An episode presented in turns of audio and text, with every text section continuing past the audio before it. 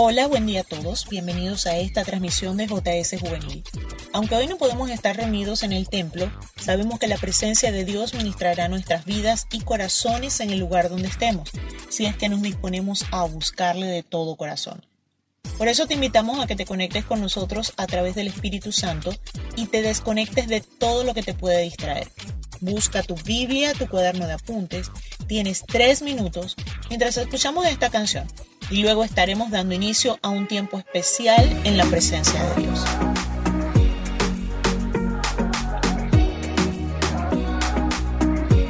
Escúchame, ah, nadie me hallaba, pero tu alma me encontró. Una promesa que me dio la dirección.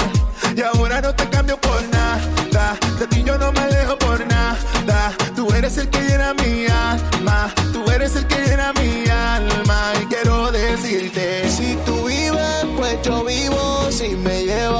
te sigo. Pues yo vivo convencido. No hay nada como tu amor. Si tú vives, pues yo vivo. Si me llevas, yo te sigo. Pues yo vivo convencido. No hay nada como tu amor.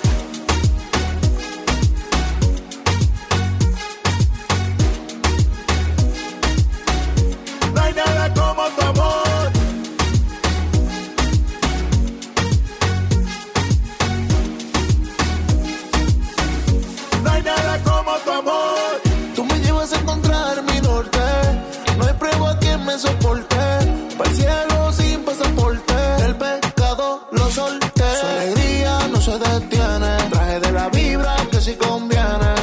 Energía que me mantiene. Agua de vida que solo él la tiene. yeah. Si tú vives, pues yo vivo. Si me llevas, yo te sigo. Pues yo vivo convencido. No hay nada como tu amor. Si tú vives, pues yo vivo. Si me llevas, yo te sigo. Pues yo vivo convencido. No hay nada como tu amor.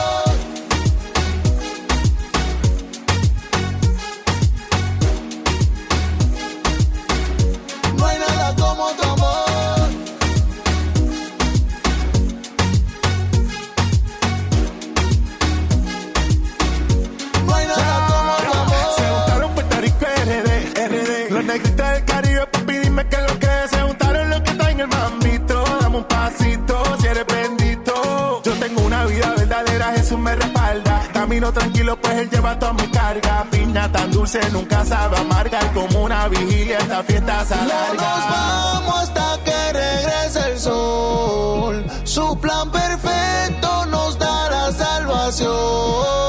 Nunca se acaba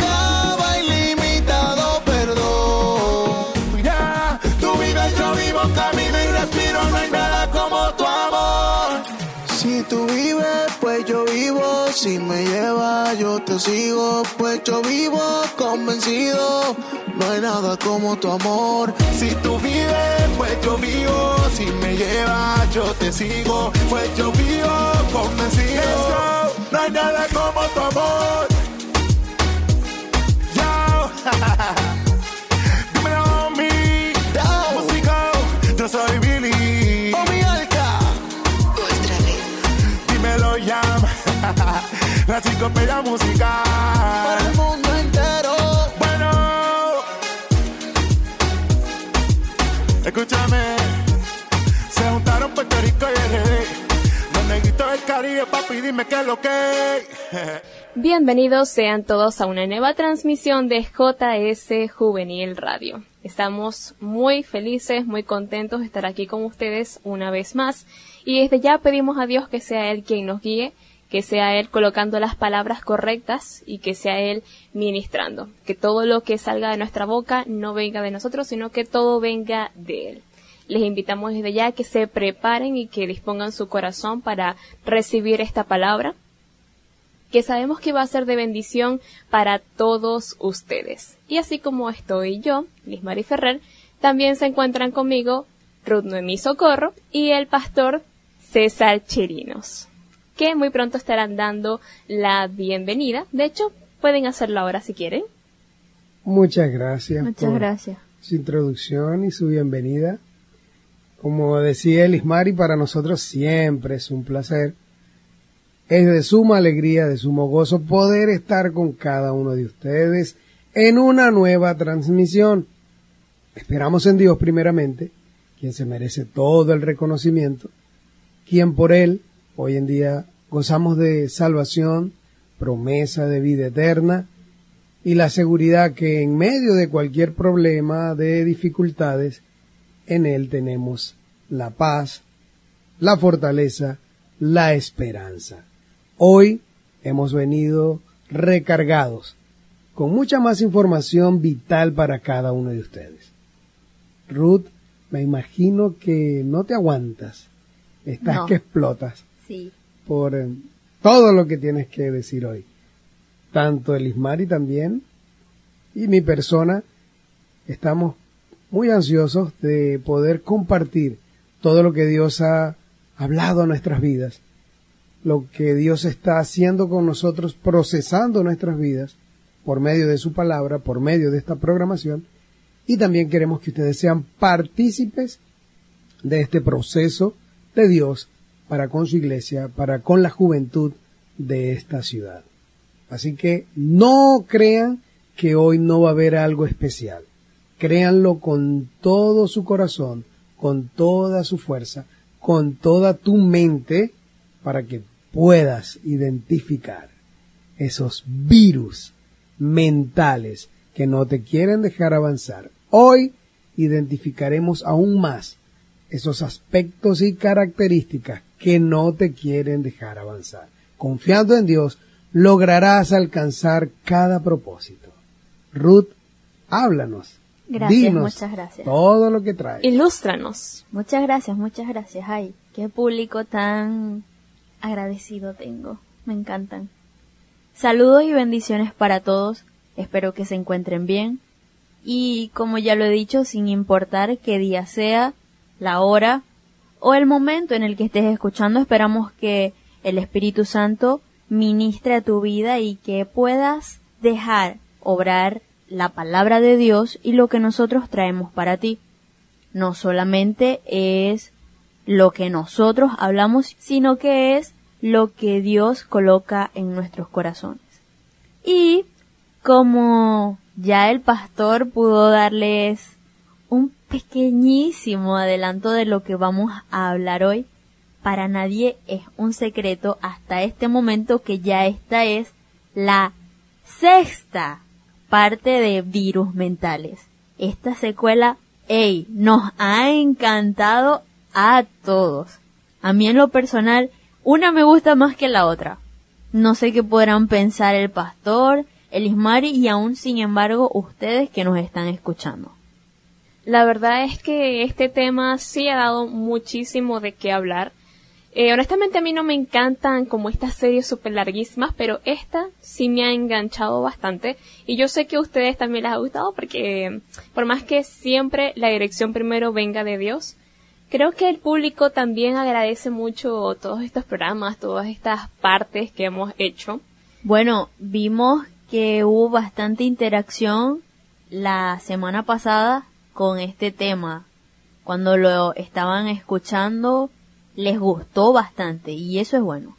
Así es. Y por cierto, nos encanta escuchar su opinión y agradecemos mucho que se tomen el tiempo de comentar en nuestro canal de Telegram cuando algo les impacta, cuando algo les habla. Eso nos encanta, así que les pedimos que no dejen de hacerlo, que no sean tímidos y que se animen a, a conversar y a dialogar. Nosotros no mordemos tranquilos y tampoco vamos a juzgar a nadie. Exactamente. Pastor, ¿algo que agregar? Claro que sí, estoy consciente del alcance y de las consecuencias que está teniendo, digamos, los resultados que se están viendo a través de esta programación. Virus mentales, como lo dije en par de programas pasados, no me imaginaba cuando buscando temas para el programa que iba a tener tantas entregas o tantos programas continuos con este tema. Pero es que todo, todo en la vida, todo lo que nos rodea, y presten atención, todo lo que nos afecta es un virus. Si a cuentas vamos, hoy, lo que está afectando a la humanidad entera, el mundo entero. Nosotros somos parte del mundo. Esta semana ya van varias personas fallecidas aún a raíz de este virus mortal que está haciendo estragos a nivel mundial, que aún sigue latente y está siendo muy, muy, muy agresivo en la mayoría de las personas. Todas estas afecciones o aflicciones, mejor dicho, por la cual está pasando la humanidad a causa de virus, ¿ok? Cada mal comportamiento que hay en una persona es a consecuencia de una mala decisión. Pero esto viene por algo que ha sido implantado, que ha sido contagiado o contaminado el individuo que comienza en la mente. Por eso virus mentales tiene tanto eh, alcance y es tan amplio en cuanto a contenido, porque todo mal funcionamiento del individuo se debe a que esos virus que primeramente llegan a la mente comienzan a trastornar e incluso se deja ver en el comportamiento características, forma de ser y forma de vida, actitudes que tiene cada persona. Es importante aplicar lo que la palabra de Dios nos enseña, que todas las cosas que suceden es porque la humanidad siempre ha querido y en su defecto muy triste, pero es la realidad. La juventud siempre quiere vivir como piensan o como creen. Solo les digo esto. La palabra es clara cuando nos advierte, cuando nos enseña de que debemos cumplir cada día con sus ordenanzas, con lo que Dios nos dice en ella. Romanos capítulo 13, versos 9 en adelante dice de esta manera, porque los mandamientos dicen, no cometas adulterio, no mates, no robes, no codicies, esos y todos los demás mandamientos se resumen en este otro. Ama a tu prójimo como a ti mismo. El que ama no le hace mal a nadie. Y por eso mismo, el que ama cumple perfectamente la ley.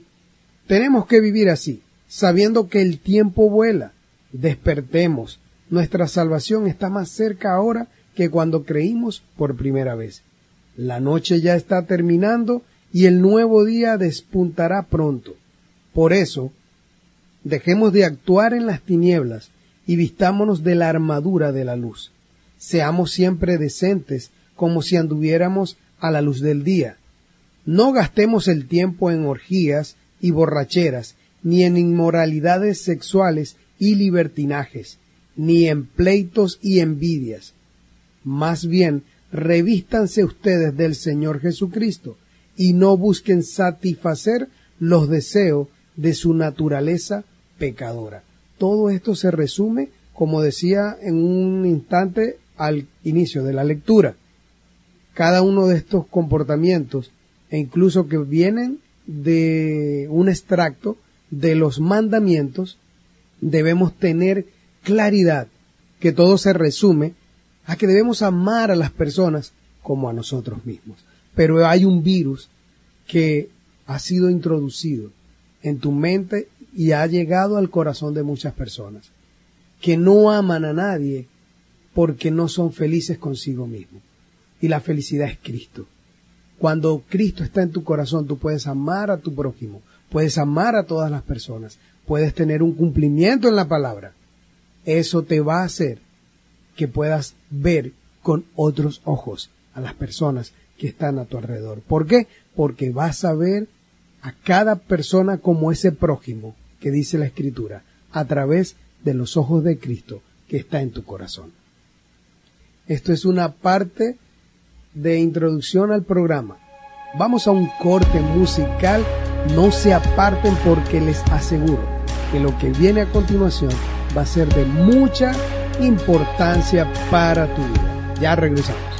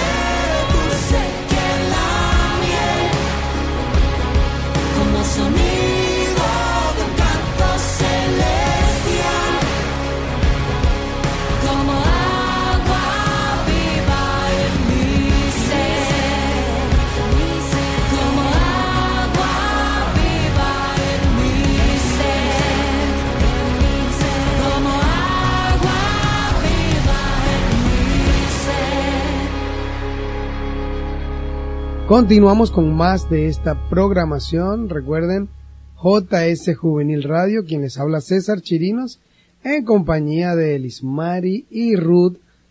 Estamos con la sexta entrega de Virus Mentales. Antes del corte musical, dejaba eh, este verso o esta lectura, perdón, en Romanos capítulo 13 y en el verso 11 específicamente dice, tenemos que vivir así, sabiendo que el tiempo vuela. Despertemos, nuestra salvación está más cerca ahora que cuando creímos por primera vez. La noche, el verso 12, la noche ya está terminando y el nuevo día despuntará pronto. Por eso, dejemos de actuar en las tinieblas y vistámonos la armadura de la luz. Es interesante saber que por medio de la palabra de Dios seguimos recibiendo lo que necesitamos. Cada situación que llega a nuestras vidas, la misma palabra de Dios nos dice cómo debemos enfrentarlas. Hoy, la escritura nos advierte y nos dice de que debemos vestirnos de la armadura de la luz, que debemos dejar de actuar en las tinieblas.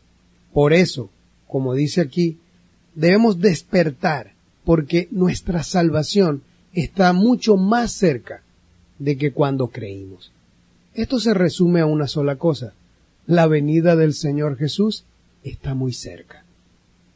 cosa que muchos han colocado ya en un punto de ignorar esa realidad.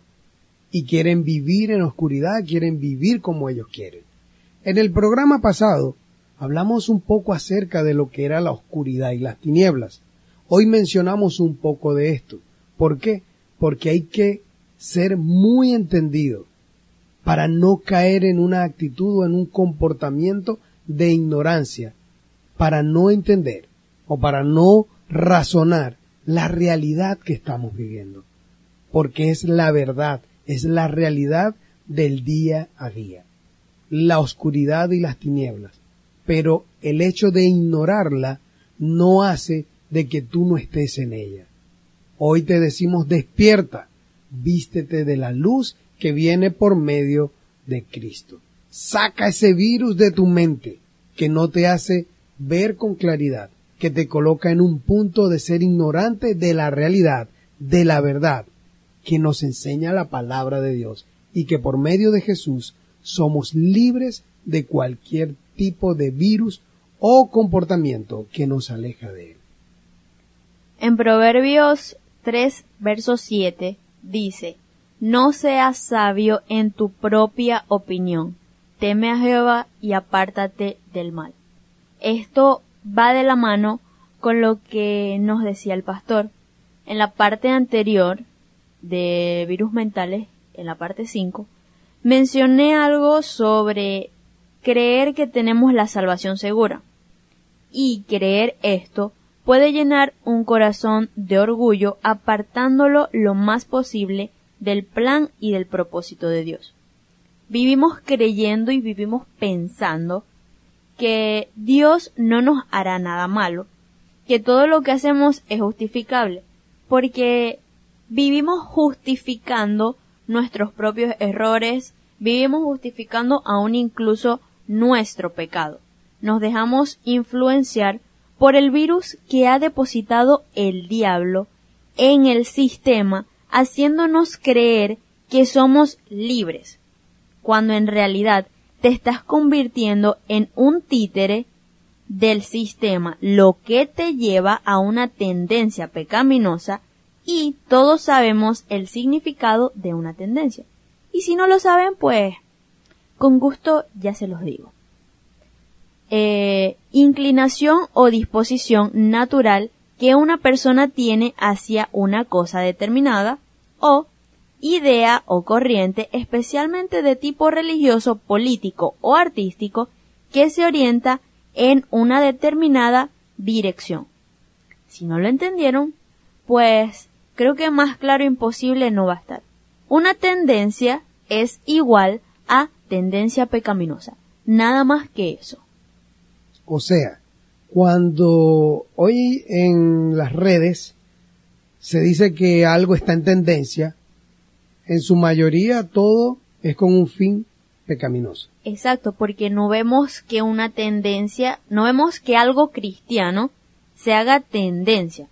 La mayoría de las tendencias que estamos viendo en el mundo, al final te van a llevar es al pecado. O sea, no hay, hey, y si la encuentran, eh, les doy todo el derecho de enviarme y decirme, hey, esto es una tendencia cristiana, que no es tendencia pecaminosa. Pero la mayoría de las tendencias son pecaminosas. Por eso es que hoy cuando revisamos las redes o cualquier otro tipo de portal, las cosas que son oscuras, las cosas que son grotescas, fuera de lo que es el plan de Dios, son las que alcanzan mayor cantidad de me gustas y veces compartidas porque es lo que todos quieren, lo que los aleja de Dios. Exacto, y al punto de que nosotros mismos como cristianos lo volvemos justificable, haciéndolo querer ver como algo normal, entre comillas, porque es algo que de momento nos gusta y nos tiene atrapados. Pues sí, tan lamentable como lo dicen Ruth y como lo dice el pastor.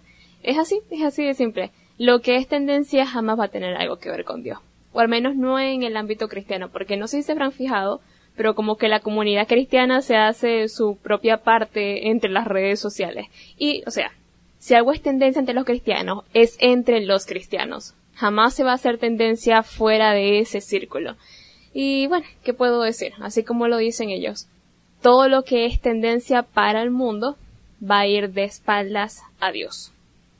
Y saliéndome un poquitito del tema, pero a la vez como que, a la vez yendo por el mismo camino, hemos hablado de muchísimos virus mentales, muchos. Y hemos dado diversos consejos para atacarlos y eliminarlos. Pero hoy yo quiero hablar, y bueno, con el apoyo de Rudy el pastor cuando sea el momento, de dos virus en específico. La cuestión es que a uno de ellos, aunque parezca imposible, se le puede sacar provecho. Los virus mentales de los que estoy hablando realmente, recuerden, esto es un acertijo. Yo les voy a dar los nombres de los dos y ustedes tienen que identificar cuál es el que se le podría sacar provecho según ustedes. Pero yo creo que esto está difícil. Creo que va a estar difícil. Y son la altivez y la debilidad. Veo caras aquí que están así como que... Ya va, ya va. Pero debilidad en general. Pasa que hay que desglosar eso, ¿verdad? Para que ustedes entiendan. Pero sí, altivez y debilidad. Es lo que voy a decir por el momento. Ustedes tienen que echarle cabeza a eso. Y los dos son tan letales como cualquier otro virus. Eso es así. Pero, con los datos que te vamos a dar hoy, vas a descubrir que uno de los dos puede llegar a ser hasta de bendición para tu vida. Esto está como las conchitas de mango, ¿verdad? Que te ponían en los exámenes y te ponían una pregunta que vos decías, ajá, pero esto no está en el tema. Y vos te acercabas al profesor y él te decía, sí estaba. Y resulta ser que estaba, pero en la notica así chiquitica que estaba al final de la hojita del libro. Bueno, eso es así. Yo quiero que ustedes le echen cabeza y que lo vayan pensando, pero con los datos que te vamos a dar hoy descubrirás que uno de los dos puede llegar a ser de mucha bendición. Así que échenle cabeza por mientras.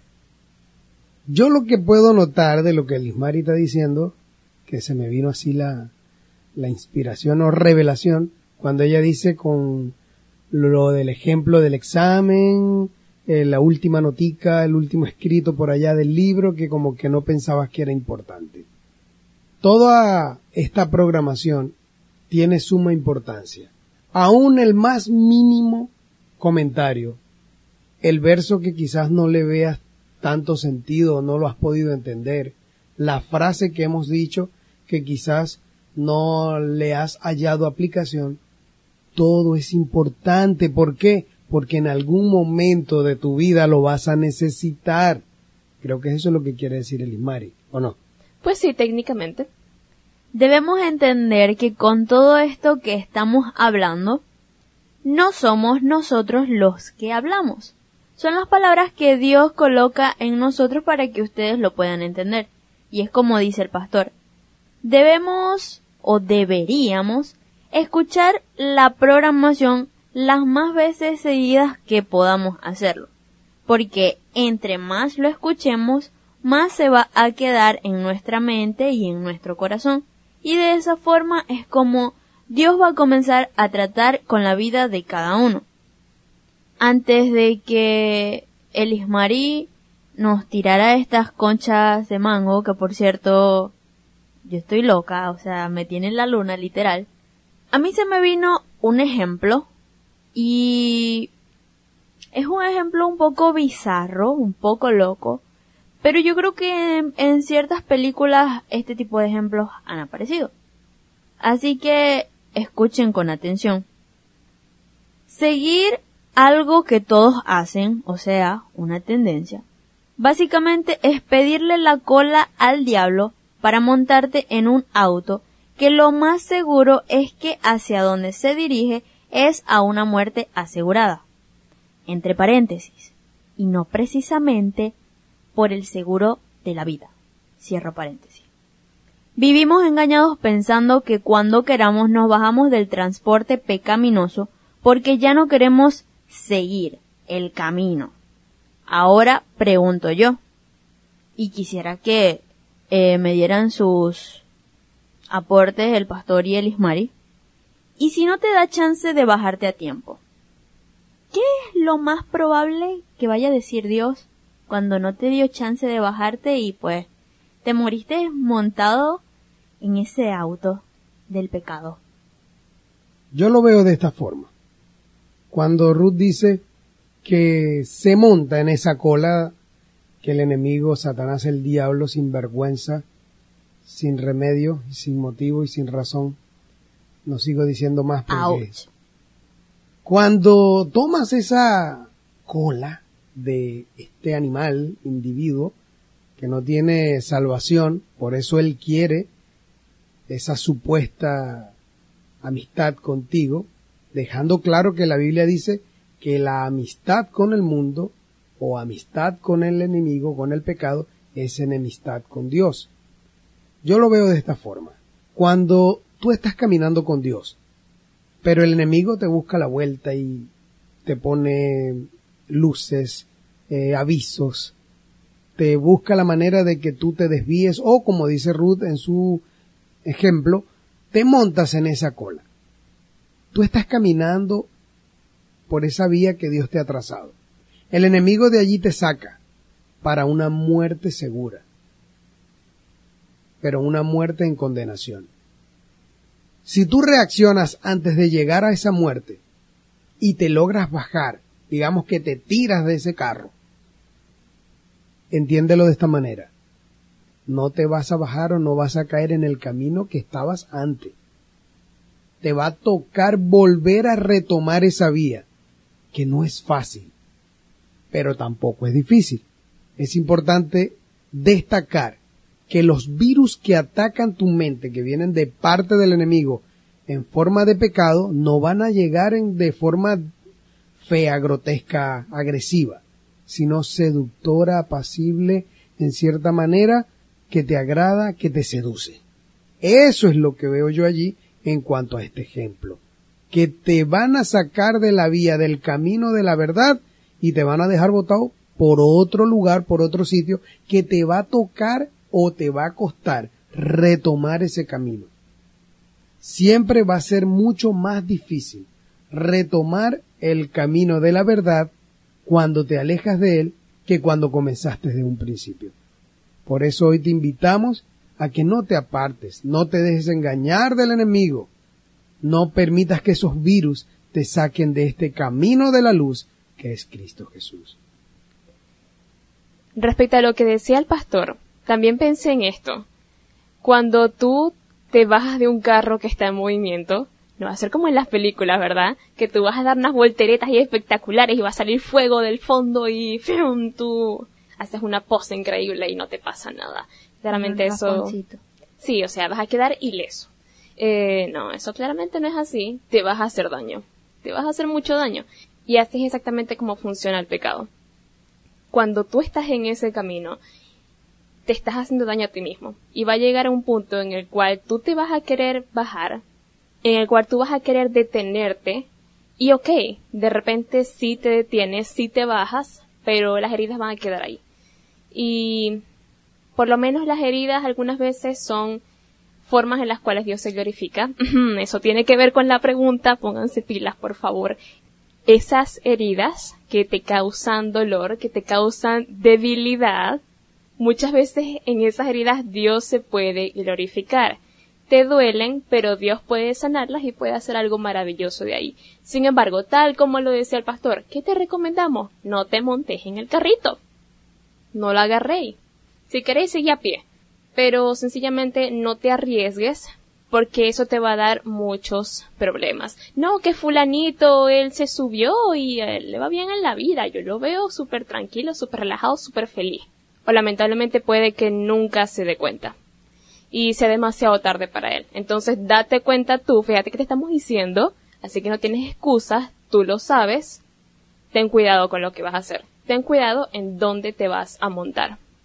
es que es irónico porque la verdad es que he escuchado a muchas personas decir, ay, pero es que ahora que yo soy cristiano, me están pasando demasiadas cosas. Vivo muchas cosas, es que se me enfermó toda mi familia, no sé qué, ya no tengo trabajo y bla bla bla bla bla bla. Pero, si a cuentas vamos, en realidad lo que pasa es que no se daban cuenta cuando vivían en el mundo era porque no le prestaban atención a los mínimos detalles. Pero ahora que tienen una vida cristiana y que siguen a Dios, pues el diablo hace que vean esos mínimos detalles, esas mínimas cositas que antes no le prestabas atención porque, por decir, no tenías trabajo, pero vivías en el mundo, ah, bueno, igualito no le prestabas atención. Ah, pero ahora que eres cristiano y no tienes trabajo, sí le prestas atención a eso. O si no que caes en eso de pensar que no, ahora que soy cristiano mi vida va a ser perfecta porque Exacto. Dios va a solucionar todos mis problemas. Eso es otro virus mental. Un virus mental, Dios mío, garrafal. Y es como que no solamente garrafal, sino que no nos damos cuenta que en realidad el diablo busca golpearte, busca herirte, porque mientras estabas envuelto en tus pecados, no le servías. Él quería que estuvieras allí pensando en tus burbujitas mentales y ya. Pero ahora que abriste tus ojos, que estás viendo con más claridad, es que por eso es que te pasan tantas cosas. Y no es cuestión de que, ay, sí, porque yo soy cristiano, porque, porque yo soy yo, porque, ay, porque tal, porque más adelante vamos a hablar sobre esto. Es cuestión de que debes estar centrado en quien realmente eres, en tu posición como hijo de Dios y en lo que vales en tu propósito, en lo que estás hecho para hoy, para este momento. Y si estás teniendo tantos tropiezos y estás teniendo tantas dificultades, es porque el diablo sabe que Dios tiene un propósito asombroso para ti y él quiere impedir eso. Él es el villano de tu película. O mejor dicho, él es el villano de tu vida. Y nos tenemos que ir a un pequeño corte musical. Sabemos que este tema está muy genial y que no quisiéramos ir a ningún corte musical, pero enseguida regresamos, no se aparten. Este torpe corazón que nunca sabe dónde va. Viene y va, viene y va y no sabe dónde. Tengo siempre buena intención, pero al final me sale mal. Bien o mal, bien o mal, ya no sé ni cuál. Y cómo duele de tanto fracasar,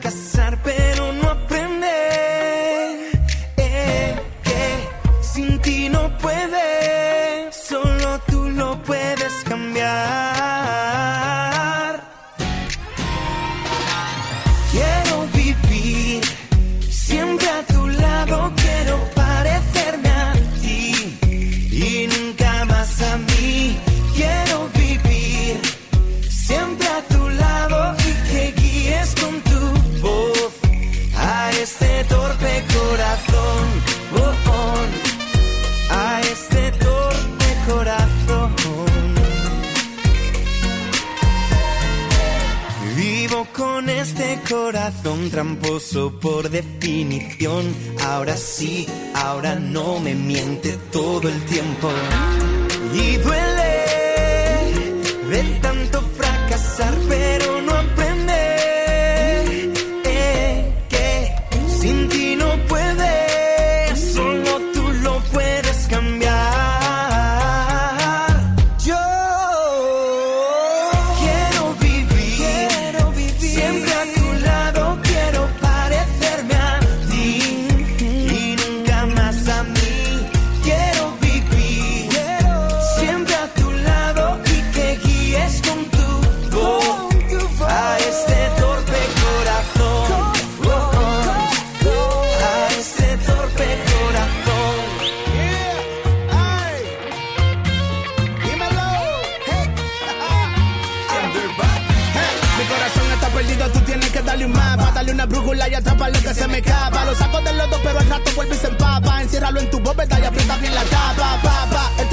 pertenece y tiene tu código, pero sigue actuando como el hijo pródigo. Dame una palabra que ministre y me desarme. Quítame esta piedra y dame uno de carne. cúrame. No quiero que esto sea un monólogo, espérame. Que yo sé que eres un buen cardiólogo, mi torpe corazón sin pasión está muerto. En intensivos a corazón abierto, ¿es cierto? Necesito que me ubiques y con un cardiograma mi problema diagnostiques. Dame un corazón que tu verdad practique para empezar de nuevo. Y se lo pique. Na, na, na, na, na.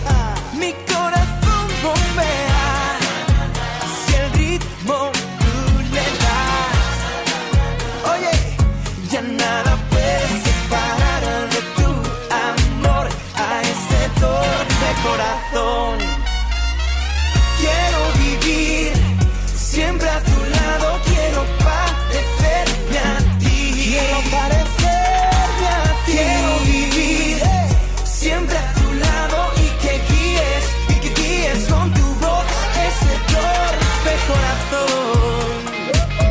A ese torpe corazón. Oh, oh. A ese torpe corazón.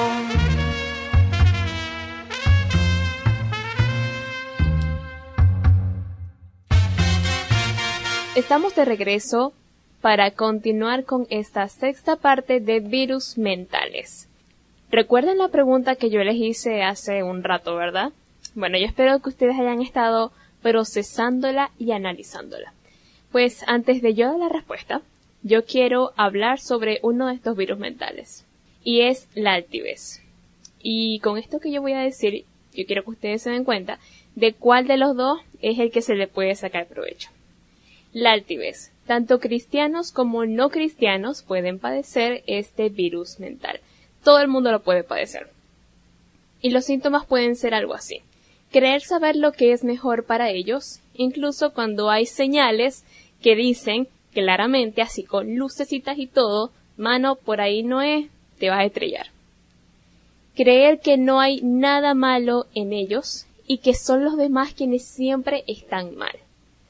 Creer siempre tener la razón. Los demás son los que están equivocados todo el tiempo. No aceptar consejos o tomarlo todo como crítica, envidia o ataque personal.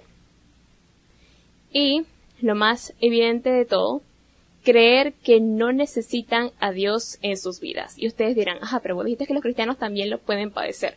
Eh, hay cristianos que, que aunque no lo digan abiertamente, su actitud dice, yo no necesito a Dios. ¿Por qué? Porque yo puedo hacer las cosas por mi cuenta y todo va a estar bien, no me va a pasar nada. En cierta manera, pienso, lo que dice Limari, en cuanto a tu comentario, será como que los cristianos se acostumbran tanto a que en Dios tenemos libertad, que hay un punto donde se pierde la perspectiva y la realidad de lo que es libertad y entran ya lo que es un libertinaje. En cierta forma como que, sí, caen en un error y eso es un virus. Como que bueno, lo hice mal, Dios me perdona. Lo volví a hacer mal, Dios me perdona. Y así sucesivamente viven toda su vida cometiendo errores, contando de que Dios los perdona. Pues sí, o también puede ser el caso de personas que les gusta tomar las decisiones por ellos mismos y no son ni siquiera capaces de decirle a Dios, bueno, Señor, dirígeme, sino que ellos dicen, ah, bueno, sí, yo creo que esto es lo conveniente y, y bueno, si Dios opina algo diferente, Él me lo hará sentir o, o no sé, cualquier cosa por el estilo. Todo esto y muchas cosas más demuestran una clara arrogancia y altivez. Dice la Biblia que Dios resiste a los soberbios y da gracia a los humildes. Y eso lo dice Santiago 4.6. A quienes están dispuestos a recibir consejo, quienes reconocen no saberlo todo, quienes entienden que tienen debilidades que los incapacitan. Esas personas son quienes tienen la gracia de Dios encima. ¿A qué quiero llegar? Ustedes ya deberían de saber la respuesta. Sí, la debilidad es precisamente ese virus mental que también se le puede sacar provecho y que puede llegar a ser de bendición en tu vida. Dice segunda de Corintios 12, 9. Y me ha dicho Dios a Pablo, paréntesis para que entiendan el contexto del versículo, bástate mi gracia, porque mi poder se perfecciona en la debilidad. Por tanto, de buena gana me gloriaré más bien en mis debilidades para que repose sobre mí el poder de Dios. Así que el primer punto es que el poder de Dios en ti sí se perfecciona en tu debilidad, tan loco como suena. Porque todos tenemos puntos débiles.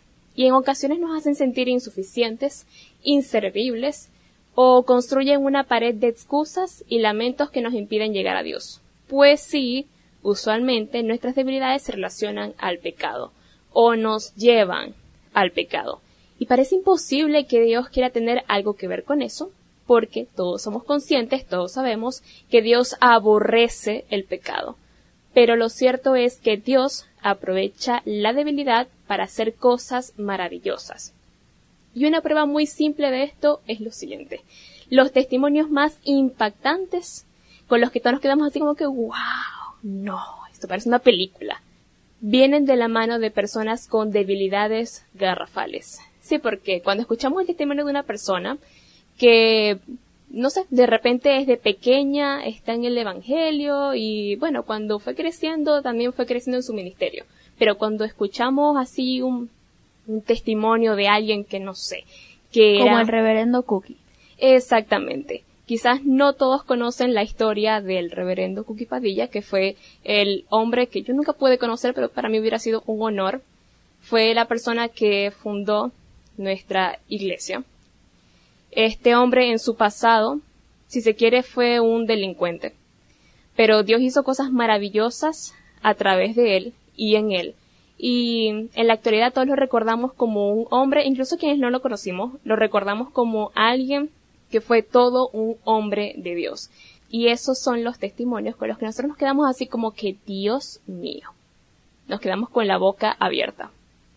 Y algo que agregar en cuanto a lo que es la debilidad. Es interesante, de mucha importancia, resaltar que cuando el apóstol habla acerca de que cuando es débil, entonces es más fuerte. Porque sus debilidades o nuestras debilidades la colocamos en las manos de Dios. No es que, ay, esa es mi debilidad, yo me deleito en ella porque igual yo me hago fuerte. No, no, no, no. Es que la colocas en manos de Dios, reposas, descansas en Él y dejas que Dios actúe en tu vida. Es allí cuando el poder, la gloria, el mover de Dios te hace fuerte en medio de la debilidad. Es que sigue siendo irónico para mí, porque la verdad pensamos que entre menos pequemos, más Dios nos ama. Y en realidad, mientras más pecamos, pero cabe destacar y quiero aclarar, cuando pecamos sin alevosía y premeditación, o sea, sin planearlo, es cuando Dios de verdad ve tu corazón si está arrepentido o no está arrepentido. Y esto es a lo que se refería el Ismari, porque, no sé, yo puedo caer en el mismo error varias veces, y esa se podría constituir en mi debilidad. Pero cuando yo realmente tengo un corazón agradecido, tengo un corazón que está arrepentido, es cuando Dios se glorifica en mi debilidad. No es como decía el pastor que cuando simplemente tienes la debilidad y bueno, sí, ahí está. Sigo teniendo la debilidad, sigue estando, sigue siendo mi, mi peor fuerte, sigue siendo ay, lo peor que yo tengo, pero es que imagínate, no puedo hacer nada. Sí puedes hacer, porque mientras lo hagas con tus propias fuerzas, no vas a poder. Pero mientras lo hagas con la ayuda de Dios y de la mano de Dios, vas a poder hacer eso y mucho más. La debilidad, como dije, parece algo que es como lo peor, lo último, lo que nadie quiere tener. Y es que en realidad, ¿quién se enorgullece de tener debilidades? Una pregunta. ¿Podrías decir entonces que una tendencia es una debilidad? Pues sí, creo que sí lo podría decir, porque las personas con mentes más débiles, y perdónenme que lo diga, no quiero ofender a nadie, no quiero que nadie se sienta señalado ni nada, pero las personas con las mentes más débiles son las que suelen querer imitar para encajar y para caer bien y para que todo el mundo lo vea y cosas por el estilo. Y al final son personas que están haciendo las cosas por hacerlas, no porque ni siquiera quieren, porque vamos a estar claros en algo, y no estoy justificando, pero el pastor me lo podría confirmar, y el Ismari también, vamos a estar claros en algo. Y lo voy a poner con un ejemplo muy rico. Si hay una torta de chocolate, Dios mío santo, ya viene ella con los ejemplos de comida. es que no puedo poner, si pongo un ejemplo muy, muy, muy, muy, muy horrible, entonces, ¿por qué lo puse muy horrible? Por eso digo, vamos a poner un, un ejemplo más rico. Si hay una torta de chocolate y resulta que esa torta de chocolate te dijeron que no te la comieras. Ah, pero la torta de chocolate es tu debilidad. No, no es que es tu debilidad como la kriptonita, no. Es tu debilidad que te provoca a la vez y te provoca comértela. Ok. Y te la comiste. Perfecto, te gustó, te encantó. Pero ese es el ejemplo bueno. Pero si está allí la torta de chocolate y tú no quieres, pero alguien más te está diciendo que te la comas, que comas, que comas, que comas, que comas, que comas, y tú comes porque simplemente te están presionando a comerte la torta de chocolate, yo dudo mucho que la vayas a disfrutar. Pasa lo mismo. Ahora, pastor, ¿me puedes decir si, obviamente, un pecado no es justificable, pero es lo mismo cometer un pecado por presión o cometer un pecado porque te provocó y ya. Pecado es pecado. Obviamente. Si alguien te incita a pecar, la persona está siendo de instrumento de Satanás para que peques. Pero igual él no está pecando por ti, el que peca eres tú. Y esto da pie a parte de lo que quería hablar desde hace un buen momento, Lo teníamos amarrado, perdón. pero Elismar y Ruth hablan mucho. Gracias, Gracias. a Dios, gracias a Dios por Pues eso, sí. porque es de bendición, o son de bendición para todos nosotros. Nótese su sarcasmo. Pero quiero, hablando en serio, resaltar esto. El virus mental de la ignorancia. La ignorancia es algo que sigue siendo un factor perjudicial en cuanto al funcionamiento, a la vida, al caminar del creyente. Aún e incluso sigue siendo esa pequeña pero gran diferencia en cada situación. Por algo la Biblia enseña de que en ocasiones el pueblo carece, perece, sufre por falta de conocimiento. Eso es ignorancia. Quiero que podamos apreciar lo que encontré en cuanto a la definición de ignorancia. Y ya le explico. Dice, ignorancia, falta general de instrucción o de conocimientos. El odio y la violencia son el resultado del terror. Y el terror nos viene de la ignorancia. Nótese esto. Ruth habla acerca, en su ejemplo, de la torta de chocolate. Imagínensela así tal cual como les gusta. Una muy buena porción de torta preparada con el más rico chocolate. Bañada en leche condensada. No, déjenme Ay, describirla. Ya voy para allá, ya voy para allá. Es una torta de chocolate hecha la masa con el más fino y rico chocolate. Cierren sus ojos e imagínenselo. Rellena de Nutella. Buena capa de Nutella. Pongámosle tres capas de Nutella.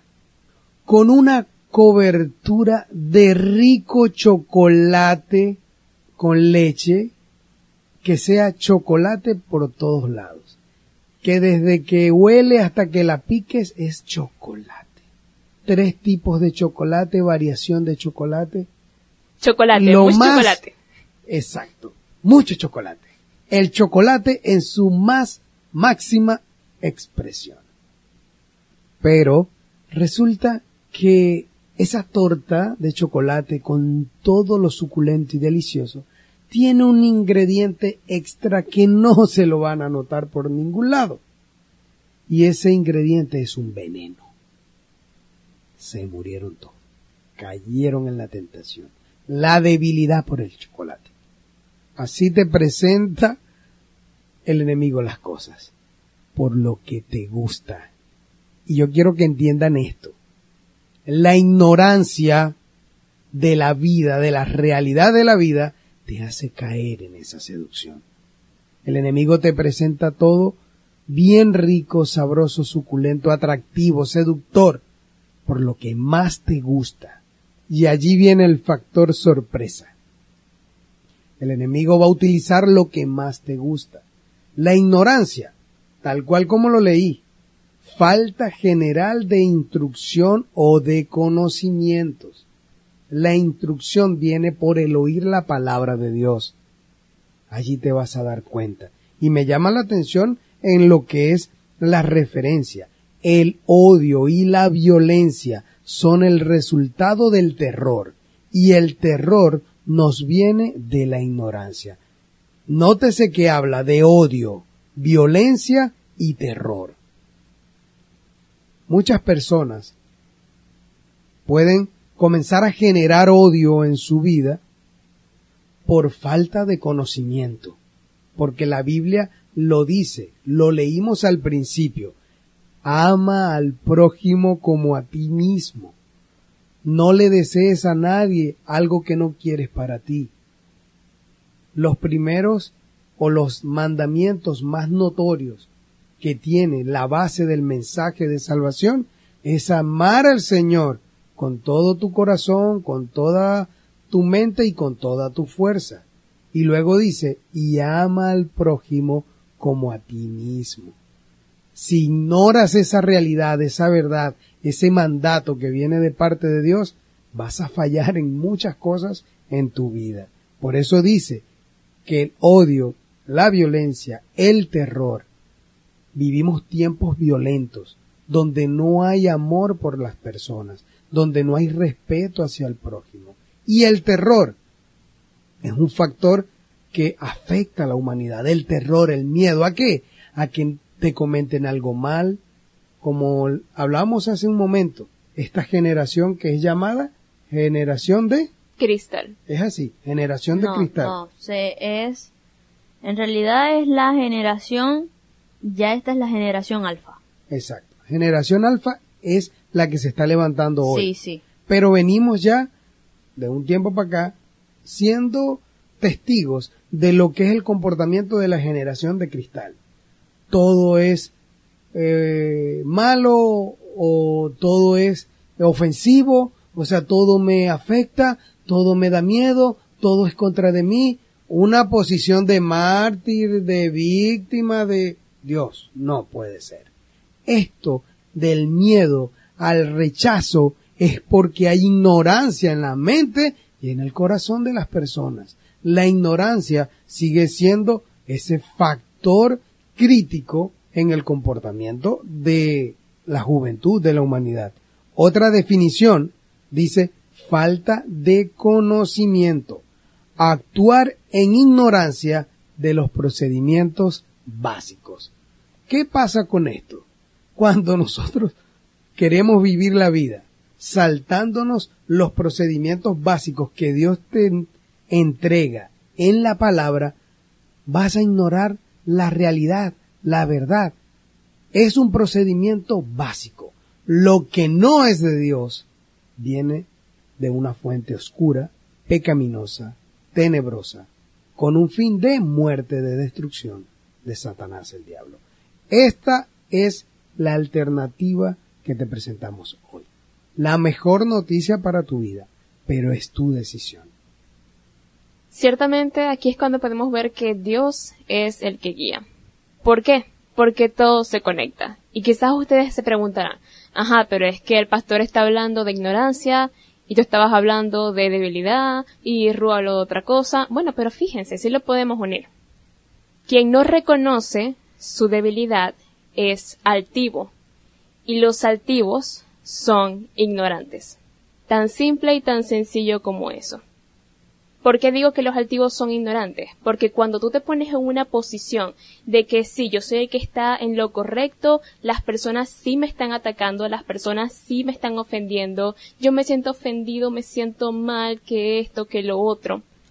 Cuando te pones en esa posición de que tú eres el que no tiene defectos y los demás son los que sí están mal, los que sí tienen defectos, los que sí son incorrectos e imperfectos, tú te vuelves ignorante. ¿Por qué? Porque todos sabemos que eso es una vil mentira. Nadie es perfecto, aunque las redes sociales te quieran decir, tú eres perfecto tal y como eres, tú estás perfecto tal y como estás. Eso no es así. Tú jamás y nunca vas a ser perfecto. Perfecto solamente Dios.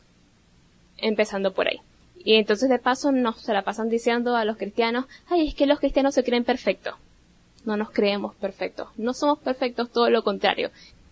El motivo por el cual buscamos de Dios es porque sabemos que somos seres imperfectos, que necesitan al único perfecto que nos puede restaurar y nos puede ayudar, porque somos conscientes de que sin Él somos una pobre desgracia. Y suena feo, pero es la realidad. Es que, básicamente, entonces, todos, incluyendo adultos, tienen pensamiento de adolescente. ¿Qué significa adolescente? Todos sabemos lo que significa adolescente, que carece de mente. Bueno, al tener este tipo de pensamiento ignorante y pensamiento débil, y aún sin embargo tendencia pecaminosa, estás teniendo simple y llanamente mente de adolescente. Podrás tener 40 años, pero si tienes este tipo de mentalidad, déjame decirte que eres un adolescente solamente que en cuerpo de adulto, más nada. Una de las cosas que siempre he resaltado, que muchas eh, personas que conozco que ya tienen eh, 35, 40, 45 años y hasta más, es muy notorio que tienen comportamientos que los arrastran desde su adolescencia. Nunca maduraron. Perdónenme si suena muy fuerte o como que ofensivo, pero es la realidad. Y por eso hay que identificar todos estos virus mentales que no te han dejado madurar. Buscando definición en cuanto a lo que es eh, la ignorancia, me llamó la atención algo que encontré que decía, hecho de ignorar o desconocer algo. La ignorancia de las leyes no excusa de su cumplimiento. ¿Qué pasa con esto? A veces queremos jugar al vivo. Me llama la atención que Ruth habló algo acerca de excusas. Hay un dicho que dice, desde que se inventaron las excusas, todos quedan bien.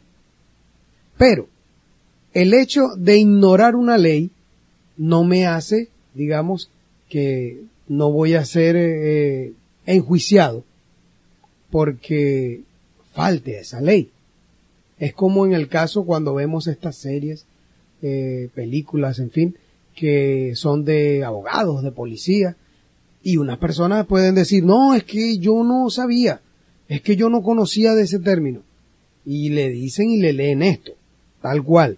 La ignorancia de las leyes no excusa de su cumplimiento. Si faltaste a la ley, no la conocía, era una falta, lamentablemente cometiste una falta, no la conocías, pero ¿qué sucedió? Tiene que ser enjuiciado y pagar por ello. Esto nos dice algo muy importante. Muchos ignoran la realidad de la vida. ¿Por qué? Porque ignoran la verdad. Por algo la Biblia nos enseña en Juan capítulo 8, verso 32, que conoceremos la verdad y la verdad nos hace libres.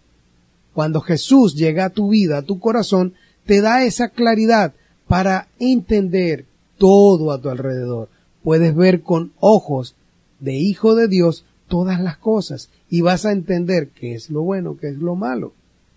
No vas a ignorar lo que te conviene o lo que no. Allí está, como decía aquel famoso personaje, el detalle.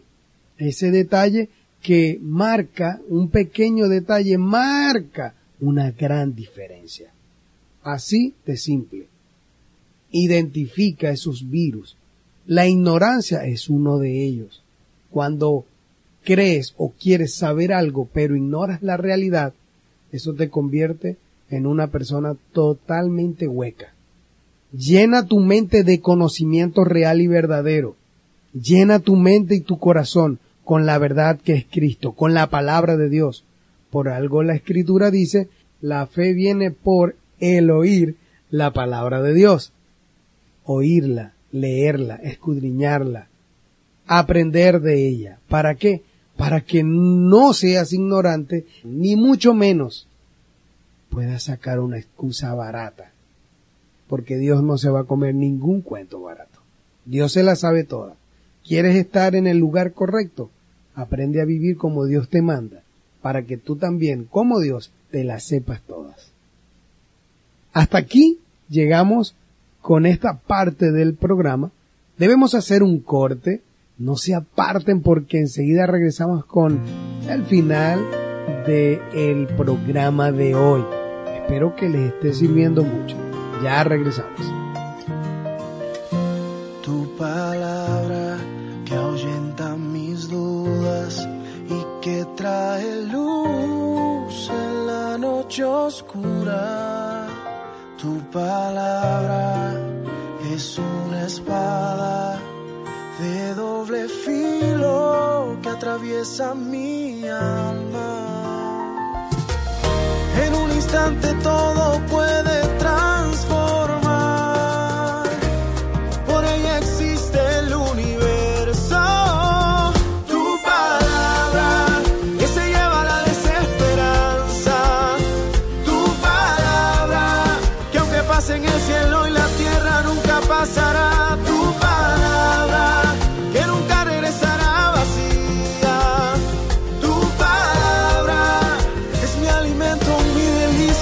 Cuánto amo yo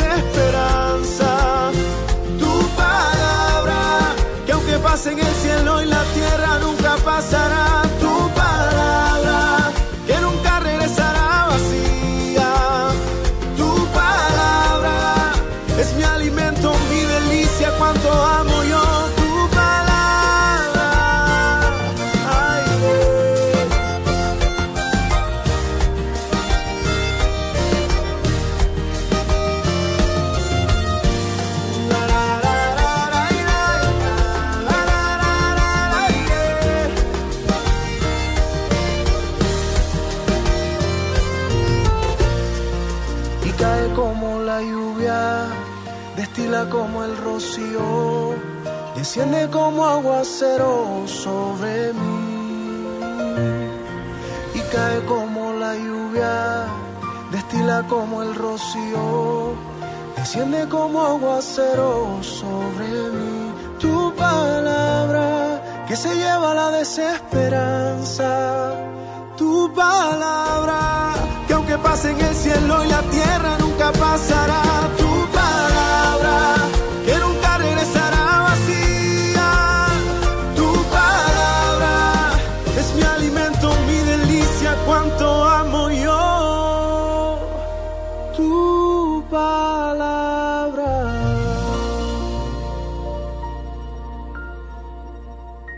Regresamos después de ese corte musical y ya, ya, ya estamos por finalizar este tema tan genial que hemos estado desarrollando en este programa para ustedes. Si analizamos un poco podremos observar con mucho detenimiento lo loco que se ha vuelto el mundo. La tendencia pecaminosa es la que ha entrado y te ha cegado la mente por solamente seguir una tendencia, valga la redundancia. En estos días veía un video y creo que era Redimido que estaba hablando Y él decía que esta es la generación de los likes. Likes por aquí, likes por allá. Todo es un like. Y todo, subes una foto, es para que te den like. La foto no te puede gustar. Pero tú igualito la subes porque, ajá, es como se está usando. O sea, por Dios, no vas a estar en tendencia. ¿Qué, qué pecado garrafal, Dios mío? No te sé mi sarcasmo. Gracias. Y solamente para que te den más likes, como decía, más followers, o sea, seguidores, cuando entonces al que debes darle tu corazón y simplemente lo estás abandonando por seguir lo que supuestamente te está haciendo escalar en el ranking de tu tendencia al pecado. O sea, estás haciendo un ranking, estás subiendo tu escala, pero en el pecado. Qué orgullo. ¡Wow! ¡Qué emoción! ¡Eh! Em, aplausos para ti, que estás teniendo una vida llena de burbujas mentales. Fascinante. Quieres vivir tu propia vida alejado de Dios, solamente para agradar al mundo, que ni te enteras de lo verdaderamente importante. La mayoría de los adolescentes y jóvenes hacen las cosas únicamente por presión de grupo, que eso lo decíamos en la parte anterior. Pero realmente no es porque quieran hacerlo.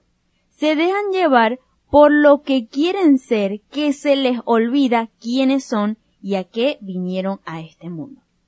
El diablo solamente busca hacerte incapaz.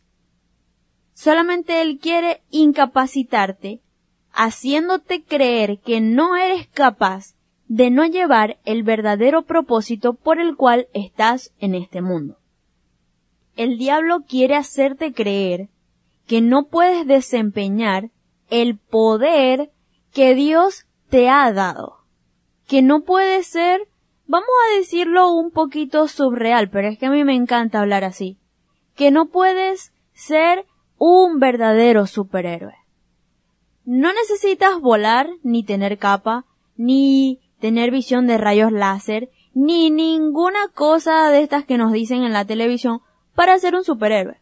Eres un superhéroe cuando te dejas llevar por lo que Dios te está diciendo que hagas. Y en este caso, como lo dije más atrás, el villano de tu vida es el diablo. Y él te quiere hacer creer que pues simplemente no puedes cargar con tanto poder que no puedes desempeñar el propósito con una verdadera actitud que agrada a Dios. Algo que también quiero añadir, referente a lo que dice Ruth. No sé si se han fijado, ¿verdad? Pero parece que está en tendencia, tal como lo dice ella, hacer películas sobre los villanos y colocarlos a ellos como, no sé, como los que están bien o como que tuvieran motivos correctos para hacer lo que hacen. Es una forma como de justificar su maldad. Exactamente. Y llegan al punto de, no lo sé, de colocar algo normal, enfermedades mentales. Y yo no quiero decir, ¿verdad? Que, ay, sí, las personas que tienen enfermedades mentales, ay, hay que tratarlos mal ni nada de eso. Pero hay que ser consciente de que esas personas necesitan ayuda. Pero no, ellos lo quieren colocar como que, ay sí, él tiene un problema o es malo porque sí, porque por cualquier cosa, por algún trauma de su infancia y ya todo lo que hace ya es justificado porque, ay pobrecito, ha sufrido tanto en su vida y esa es la única forma en la cual él se puede sentir mejor. Ay, pero los super, superhéroes que siempre se la tiran de que ellos son los buenos. Ay sí, no, no dejan vivir en paz al pobre villano. Total que para Dios un villano no va a ser visto como alguien bueno. El villano es villano y ya. Por más que, las personas quieran hacer ver lo malo como bueno, para Dios jamás va a ser así. Nunca lo vas a engañar. Así que tampoco te engañes a ti mismo. Tan sencillo como esto. La palabra de Dios tiene algo sumamente exquisito para complementar. Vamos a leer lo que dice Efesios capítulo 5, desde el verso 8 en adelante. No conocer a Dios es como vivir en la oscuridad. Y antes ustedes vivían así, pues no lo conocían, pero ahora ya lo conocen y han pasado a la luz. Vivan entonces como corresponde a quienes conocen a Dios, pues su Espíritu nos hace actuar con bondad, justicia y verdad. Traten de hacer lo que agrada a Dios. No se hagan cómplices de los que no conocen a Dios. Al contrario, háganle saber su error, pues sus hechos no aprovechan de nada. La verdad es que da vergüenza hablar de lo que ellos hacen a escondidas. Cuando la luz brilla, todo queda al descubierto y puede verse como en realidad es. Por eso alguien ha escrito, despiértate tú que duermes, levántate de entre los muertos, y Cristo te alumbrará. Tengan cuidado de cómo se comportan, vivan como gente que piensa lo que hace. Y no como tontos. Aprovechen cada oportunidad que tengan de hacer el bien, porque estamos viviendo tiempos muy malos. No sean tontos, sino traten de averiguar qué es lo que Dios quiere que hagan. Efesios capítulo 5, verso 8 al 17.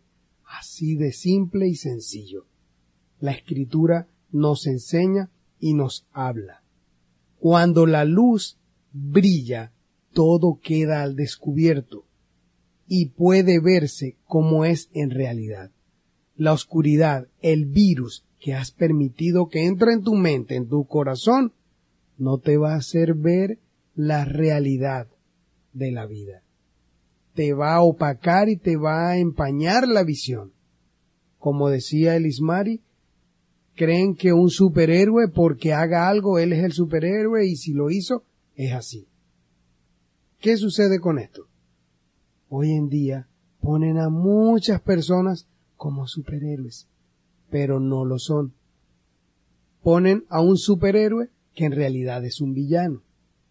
Lo colocan en un punto que todos lo imitan, todos lo siguen, quieren vivir como él vive, porque le han dado una mala información, le han dado publicidad y lo han hecho ver como que es la realidad o como es la verdad o como se debe vivir, sabiendo claramente que aún, como dice acá la escritura, ¿ok?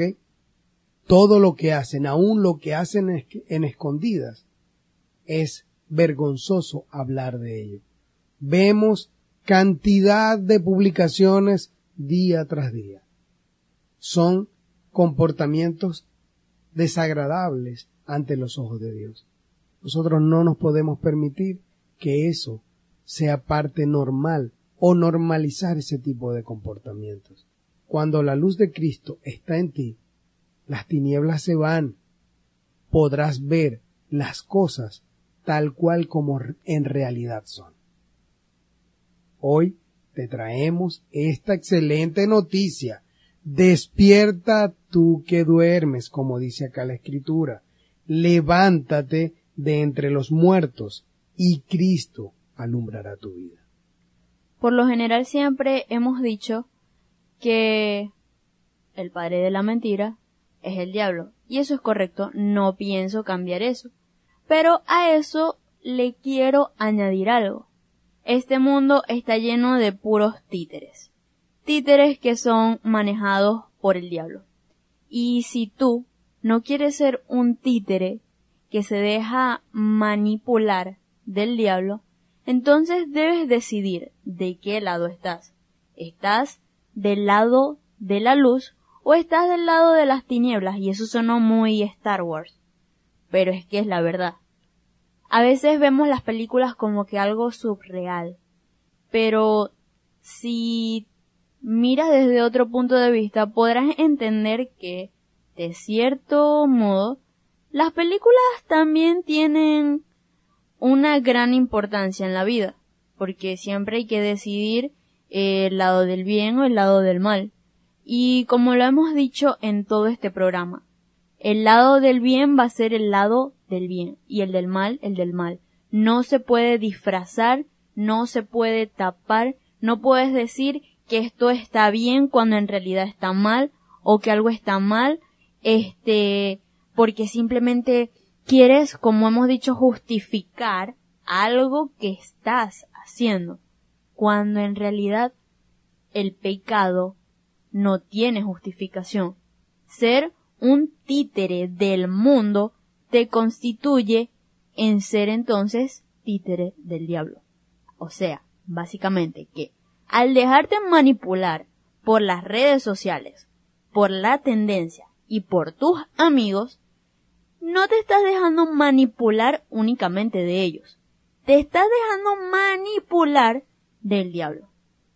Ustedes no se han preguntado por qué sigue siendo esa tendencia de no solo dejarse manipular, como dice Ruth, sino que sigue siendo de mucha influencia lo que sucede en las redes sociales o en tus publicaciones. ¿Cuánto te afecta? Allá hay un virus. Allá hay un virus. ¿Cuánto te afecta cuando tú publicas algo y te dan me gusta o te comentan algo positivo o algo negativo? ¿Cuánto está afectando tu mente, tu corazón, tu relación con Dios? Esto da paso a que cada día aparte de que debes publicar, pero siempre quieres recibir cosas que para ti son positivas, presta atención a esto. Para ti puede ser positivo o de gratificación que te llena, que es de mucha influencia para tu vida. Dejarte llevar por los me gusta y los comentarios buenos que te llenan, pero a costa de qué? ¿Qué tienes que publicar? ¿Qué tienes que compartir? Pero hay un miedo y hay un terror al ser rechazado, al ser ignorado, al ser cuestionado. Esto es grave. Sigue siendo consecuencia grave en el comportamiento de la juventud de la humanidad. Le tienen miedo a la realidad, a la verdad. Y por eso se vuelven tan superficiales. Todo es superficial, todo es vanidad. Y pueden pasar un buen tramo de su vida viviendo en esta mentira, en esta falsedad y lo más terrible, viviendo con una vida de excusas para no recibir la verdad, la realidad te convierte completamente en ese títere del enemigo. Y eso es lo que él quiere, acabar con tu vida. Cuando él logra incrustar ese virus, infectar tu mente para sacarte de la verdad, ya no hay vuelta atrás. Al menos de que tú acciones y actives el mejor antivirus que hay como leí ahorita en la escritura, en los versos 16 y 17 de Efesios 5. Aprovecha cada oportunidad que tengan para hacer el bien, porque estamos viviendo tiempos muy malos. No sean tontos, sino traten de averiguar qué es lo que Dios quiere que hagan.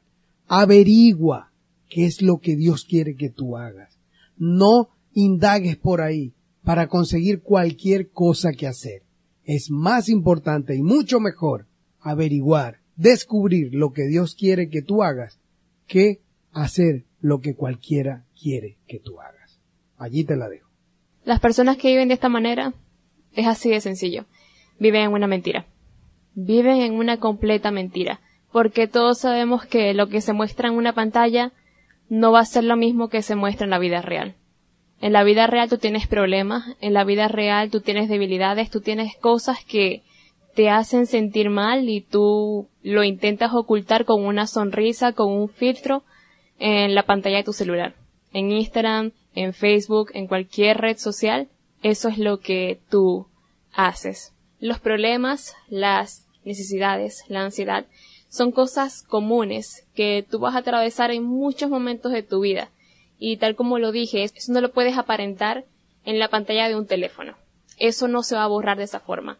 Porque un comentario, alguien te diga, ay, si te ves linda, ay, si te ves guapo, lo que sea, eso te vas a sentir bien en el momento, pero no va a eliminar todo lo que está en el mundo, en este plano real, en este plano de la realidad. No lo va a eliminar. Tú te ves en un espejo y te sientes mal contigo mismo. Te estás mirando y ves que tienes, no sé, cualquier defecto típico de la adolescencia, porque la adolescencia es cuando peor te ves y lamento decirlo de esa forma. Tú lo ves y te sientes mal. Y lo intentas ocultar en tu teléfono. Pero no te sientas mal por eso, es completamente normal. Son cosas que nos hacen sentir débiles y agotados, no solamente lo físico, sino también todos los problemas psicológicos que a veces también atravesamos tantas cosas. Pero Dios aprovecha tu debilidad para mostrarte su gloria y para darte fuerzas para que seas más que vencedor. Recuerda que aunque seas el ser más débil del planeta, eres amado por la persona más fuerte e increíble de todas. Ya para finalizar, solamente nos queda orar, comunicarnos con Dios, y es por eso que yo les pido que con reverencia nos acompañen y que puedan dejarse ministrar por el Espíritu Santo a través de esta oración. Padre, te damos las gracias, Señor, porque en este momento sabemos que tú estás con nosotros y también porque sabemos que tú siempre estarás a nuestro lado, Señor.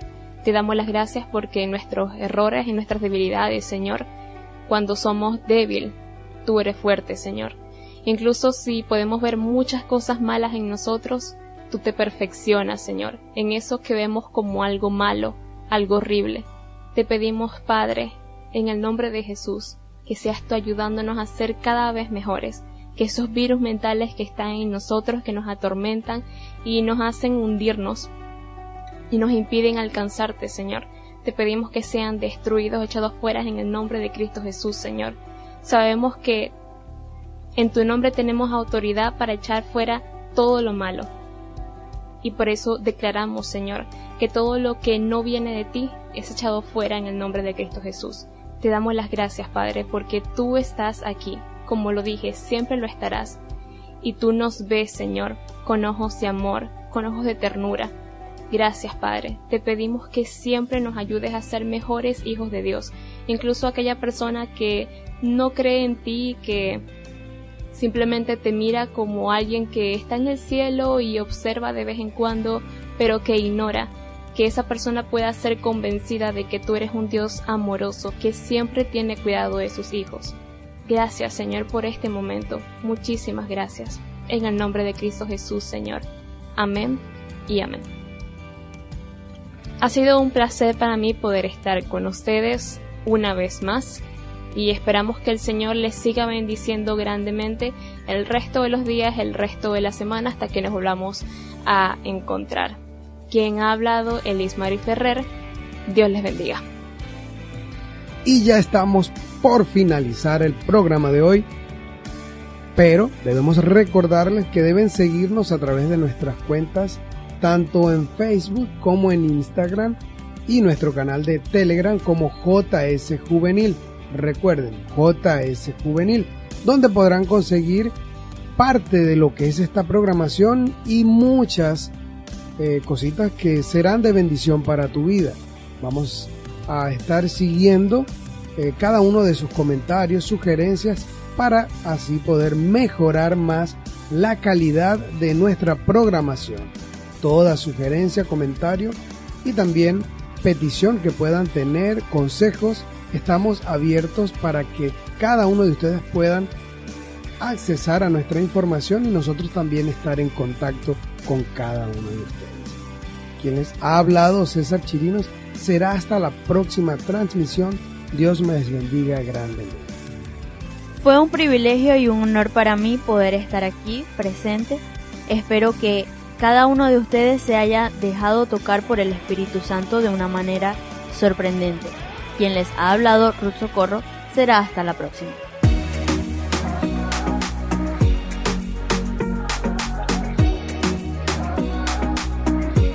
Escúchame, ah, nadie me hallaba, pero tu alma me encontró una promesa que me dio la dirección. Y ahora no te cambio por nada. De ti yo no me alejo por nada. Tú eres el que llena mi alma. Tú eres el que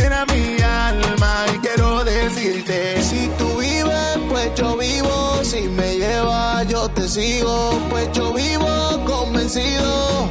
No hay nada como tu amor. Si tú vives, pues yo vivo. Si me llevas, yo te sigo. Pues yo vivo convencido.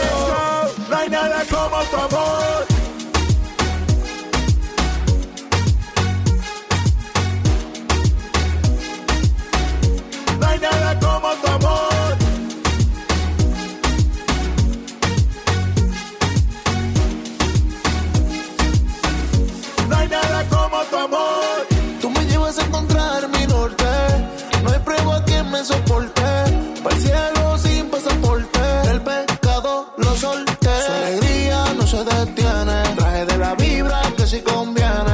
Su energía que me mantiene. Agua de vida que solo él la tiene. yeah. Si tú vives, pues yo vivo. Si me llevas, yo te sigo. Pues yo vivo convencido. No hay nada como tu amor. Si tú vives, pues yo vivo. Si me llevas, yo te sigo. Pues yo vivo convencido.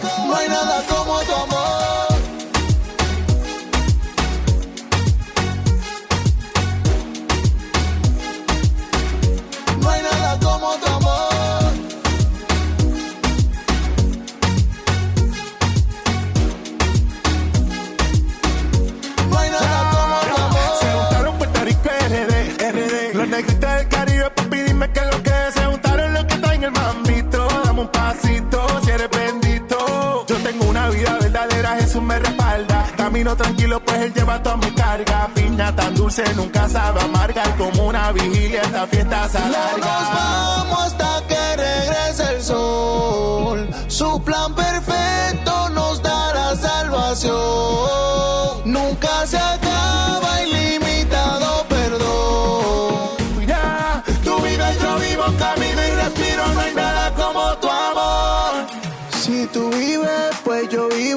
Si me llevas, yo te sigo. Pues yo vivo convencido. No hay nada como tu amor. Si tú vives, pues yo vivo. Si me llevas, yo te sigo. Pues yo vivo convencido. No hay nada como tu amor. Yo,